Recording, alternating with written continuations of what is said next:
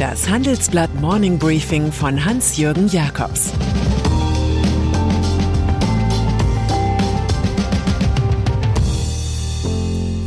Guten Morgen allerseits. Heute ist Mittwoch, der 30. März 2022. Und das sind unsere Themen. Gewinne. Sag mir, wo die Milliarden sind. Trump. Sag mir, wo die Telefonate sind. Johnson. Sag mir, wo die Bußgelder sind. DAX-Konzerne.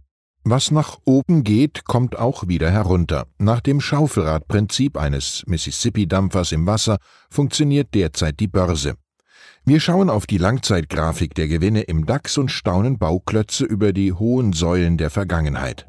Nach dem Corona-Jahr 2020 schoss das addierte Nettoergebnis auf 128,5 Milliarden Euro, wobei 28 der 40 Konzerne in der Börsenoberliga jeweils mehr als eine Milliarde verdienten.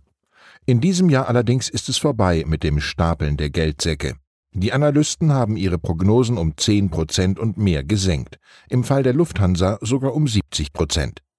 Einige Firmen wie ThyssenKrupp setzen den Ausblick aus, andere wie Scheffler kassieren ihn gleich ganz.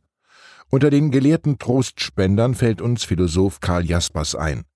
Die Hoffnungslosigkeit ist schon die vorweggenommene Niederlage. Unternehmensrisiken. Dass im DAX derzeit ein Milliardenrisiko liegt, wie unsere Titelgeschichte analysiert, ist nicht weiter verwunderlich. Die Risiken haben sich um die Unternehmen gelegt wie Jahresringe um einen Baum. Risiko 1. Wer in Russland wirtschaftet, leidet. Das betrifft etwa den Patex- und Persilproduzenten Henkel, der dort knapp 5 Prozent des Gesamtumsatzes von 20 Milliarden Euro macht. Nach unseren Berechnungen kommen die 100 größten deutschen börsennotierten Firmen insgesamt auf einen Russlandanteil von knapp einem Prozent. Risiko 2. Wer besonders viel Rohstoffe braucht, zahlt.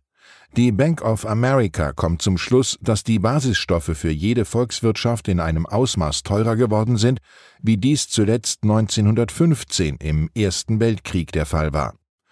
Stahl-, Baustoff- und Chemiefirmen leiden deshalb besonders unter dem Liebesentzug der Börsianer. Risiko 3. Wer komplizierte Produktionsketten hat, schaut in die Röhre.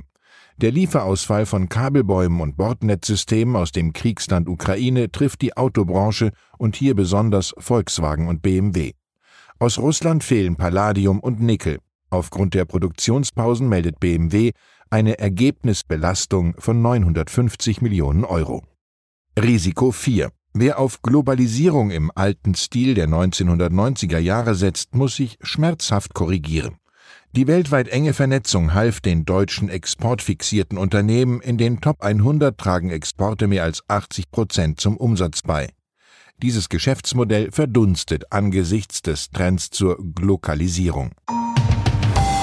Lückenhafte Telefonliste. Donald Trump kannte man als großen Schwurbler und Verschwörungstheoretiker, aber nie als Nicht-Kommunikator. Am 6. Januar 2021 aber, dem Tag der Kapitolerstürmung, hat der Ex-Präsident vielleicht lange Schaumbäder genossen, meditiert oder Asanas geübt. Jedenfalls hat der sonstige Dauertelefonierer an jenem Tag zwischen 11.17 Uhr und 18.54 Uhr offiziell kein einziges Telefonat geführt, wie sich herausstellt. Purer Zufall, dass die von ihm aufgepeitschten Anhänger in dieser Zeit das US-Parlament schändeten. Ermittler des Parlamentarischen Untersuchungsausschusses sind bei Trump skeptisch bezüglich irgendwelcher Freizeithypothesen. Laut Washington Post prüfen sie, ob er über Handys von Mitarbeitern oder über Prepaid-Handys, also Wegwerftelefone, kommuniziert hat. Der Twitter-König AD gibt sich in dieser Sache wie die digitale Unschuld vom Lande und sagt, ich habe keine Ahnung, was ein Wegwerfhandy ist. Soweit ich weiß, habe ich den Begriff sogar noch nie gehört. Partygate-Bußgelder. Noch glauben die meisten Briten sowie die Abgeordneten der konservativen Regierungspartei, sie bräuchten einen wie Boris Johnson gegen den Kriegstreiber Wladimir Putin, einen Irrwisch gegen einen Derwisch. Doch da sind noch die zwölf Corona-Partys in den Jahren 2020 und 2021 am Regierungssitz Downing Street. Ein Fehlverhalten stritt der Premier im Parlament ab, es habe keine Feten gegeben. Dennoch verteilte Scotland Yard nach intensiven Ermittlungen die ersten 20 Bußgeldbescheide. Die Namen der Empfänger sind unbekannt, noch. Johnson selbst ist wohl vorerst nicht betroffen. Es folgen allerdings noch ein paar Bescheide. An sechs der zwölf Treffen soll der Regierungschef persönlich teilgenommen haben, obwohl strenge Kontaktbeschränkungen galten. Gerne würde man in Ruhe die 300 Fotos und 500 Seiten Dokumente studieren, die Scotland Yard vorliegen.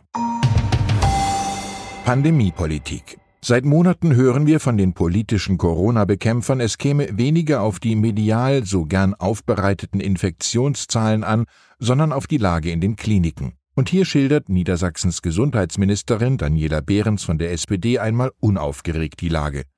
Angesichts der hohen Infektionszahlen sei die Belastung der Krankenhäuser zwar hoch, sagt sie, aber sie ist keine Überlastung.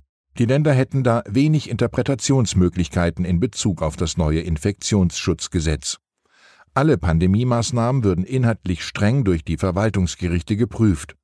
Und so halten nur Mecklenburg-Vorpommern und Hamburg über die Hotspot-Regelung am bisherigen harten Corona-Kurs fest, was zu Klagen führen dürfte.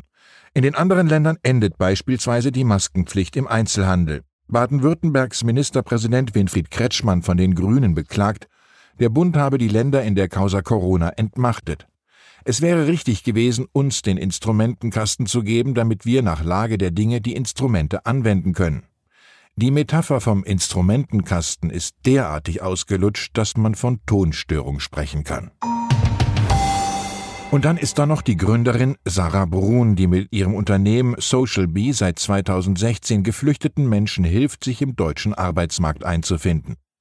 Jetzt kommen auf die 31-Jährige noch ganz andere Aufgaben zu.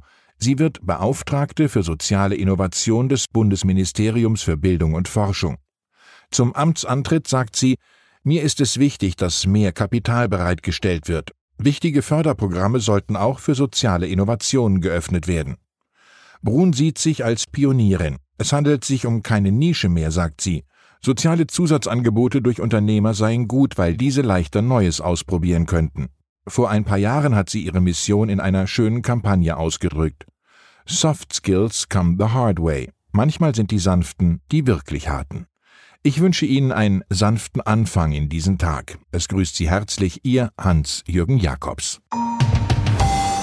Zur aktuellen Lage in der Ukraine Sanktionen. Die Kosten des Wirtschaftskrieges gegen Russland werden zum Härtetest für den Westen. Früher scheiterten wirtschaftliche Strafmaßnahmen meist daran, dass sie zu schwach waren. Nun könnten die Sanktionen gegen Russland härter sein als unsere Leidensfähigkeit. Flüchtlinge. Experten sehen gute Arbeitsmarktchancen für geflüchtete Ukrainer. Forscher gehen davon aus, dass Geflüchtete aus der Ukraine rasch zurückkehren, wenn die Lage es erlaubt. Doch wer länger bleibt, soll auch faire Chancen erhalten. Weitere Nachrichten finden Sie fortlaufend auf handelsblatt.com-ukraine. Das war das Handelsblatt Morning Briefing von Hans-Jürgen Jakobs, gesprochen von Peter Hofmann.